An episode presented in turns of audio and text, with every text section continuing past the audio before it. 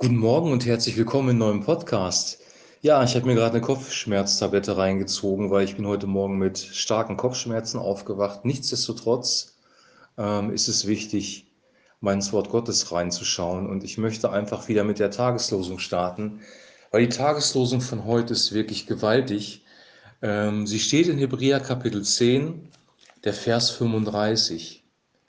Werft nun eure Zuversicht nicht weg, die eine große Belohnung hat.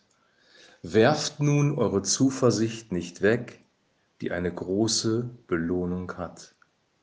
In wen oder was sollen wir Zuversicht haben? Ich glaube, natürlich ist uns das allen klar. Wir sollen unsere Zuversicht in Gott haben, weil danach kommt den Ausharren, habt ihr nötig, damit ihr, wenn ihr den Willen Gottes getan habt, die Verheißung davon tragt. Also wir vertrauen auf Gott, wir hoffen auf Gott selber. Also unsere Zuversicht ist eine Person, eine lebendige, reale Person. Gott, der Vater im Himmel, ist eine reale Person. Jesus Christus ist für uns an einem realen Holzkreuz gestorben, ist eine reale Person. Der Heilige Geist ist hier, ist unser Tröster, Beistand und Ratgeber. Er ist eine reale Person. Er ist Kraft, aber er ist auch reale Person. Wir haben einen personalen Gott, auf den wir vertrauen, auf den wir unsere Zuversicht setzen.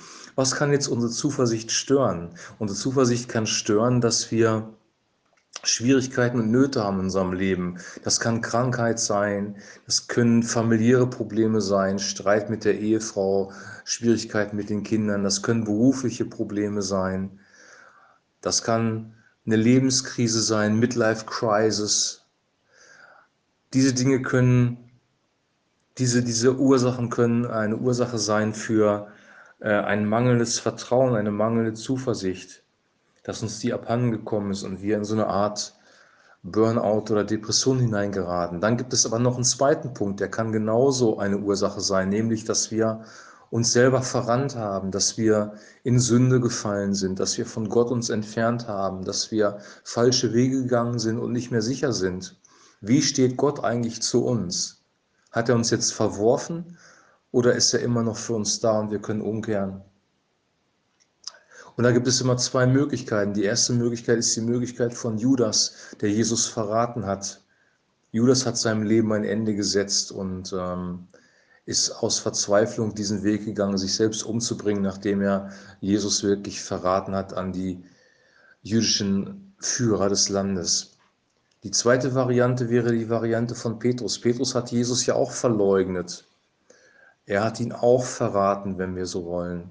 Und dieser Petrus hat sich aber nicht das Leben genommen, sondern er ist in seinem Leben weitergegangen. Und er hatte schließlich, das wird im Johannesevangelium beschrieben, eine Begegnung mit Jesus selber, dem Auferstandenen, der real vor ihm stand mit einem realen Körper. Jesus ist wirklich real auferstanden. Er hat einen realen Körper bekommen. Er ist kein, kein Geist, er ist keine spirituelle Macht, keine spirituelle Kraft. Es geht nicht um den kosmischen Christus, sondern es geht um die reale Person Jesus Christus, die fleischlich auferstanden ist. Wir sprechen im Glaubensbekenntnis, ich glaube an die Auferstehung der Toten oder an die Auferstehung des Fleisches und das ewige Leben. Der Körper wird auferstehen. Wir werden eine neue materielle Identität haben das mal so abgeschweift jetzt. Aber das Entscheidende im Leben von, von Petrus war diese Begegnung mit Christus. Und diese Begegnung mit Christus hat ihn wiederhergestellt.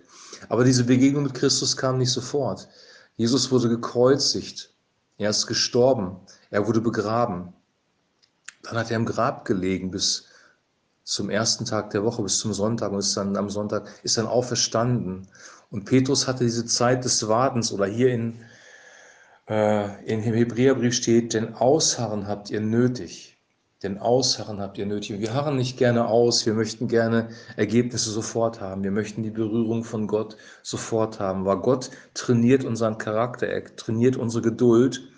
Und deswegen müssen wir ausharren lernen. Aber über dem steht, und das wünsche ich uns, dass wir daran festhalten, der Vers 35, werft nun eure Zuversicht nicht weg die eine große Belohnung hat. Gott wird uns belohnen, wenn wir ausharren, überwinden und an ihm dranbleiben. Und das wünsche ich uns, dass wir die Kraft nehmen vom Heiligen Geist und weiterhin ausharren. Shalom.